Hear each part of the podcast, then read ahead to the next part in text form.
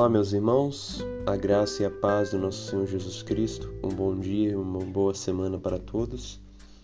Eu gostaria de meditar na passagem de Salmo 59, do verso 9. Em ti, força minha, esperarei, pois Deus é meu alto refúgio. O Salmo 59 tem como título Súplica em prol de libertação.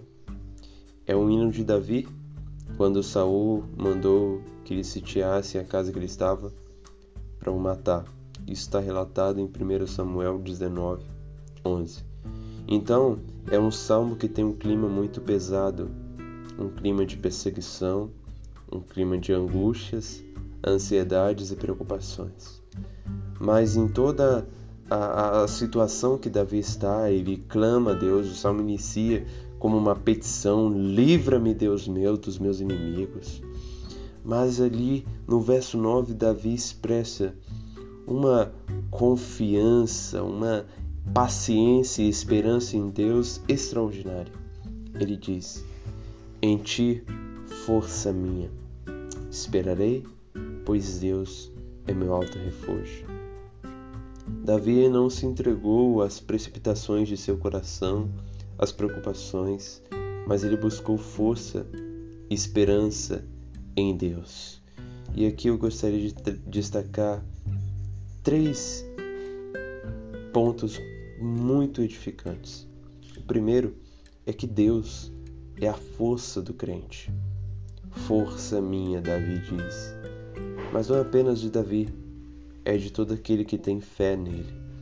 Porque nós, seres humanos, não somos fortes como as pessoas pensam. Nós somos fracos. Nós somos frágeis. Tanto que o salmista vai dizer que é o homem. O homem é pó. Quando morrer, para o pó retornará. O homem passa como a nuvem, seca como a grama.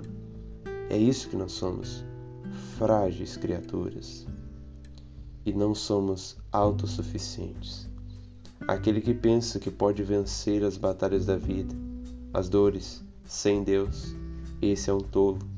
Mas aqueles que reconhecem sua fragilidade são sábios, porque essa é nossa natureza, uma natureza caída pelo pecado e fraca por causa do pecado. E o que devemos fazer diante da nossa fraqueza? Não se entregar a autoilusões que as psicologias modernas, que as ideologias modernas estão espalhando por todo o mundo, mas devemos reconhecer que a nossa força vem de Deus. Em ti, força minha. Reconhecer que Deus é a nossa força e esperar, confiar, ter paciência. Davi estava dizendo que ele esperaria em Deus diante da perseguição que estava ali é, provando mas ele esperaria no lugar certo, em Deus, na dependência da força de Deus. Precisamos fazer isso, porque nós enfrentamos muitas dores na terra. É, Jó, capítulo 7, pelo que me recordo, diz: Porventura não tem um homem guerra sobre a terra? E é uma verdade profunda. Temos guerra, temos lutas, mas quem é a nossa força? É Deus. Deus é a nossa força. Em segundo lugar, por Deus ser a nossa força, Ele é o nosso refúgio. Deus é o refúgio do crente. Davi diz: Pois Deus é o meu alto refúgio. Refúgio, segurança, fortaleza, abrigo. Por sermos frágeis, nós somos inseguros em nós mesmos. Somos é, inclinados a ser tomados por qualquer desespero, por qualquer ventavais de preocupações, mar de ansiedades e medos, mas devemos nos abrigar em Deus. A nossa força vem dele, então nele devemos se abrigar. É uma espera paciente, confiante na força de Deus, mas uma segurança também em Deus.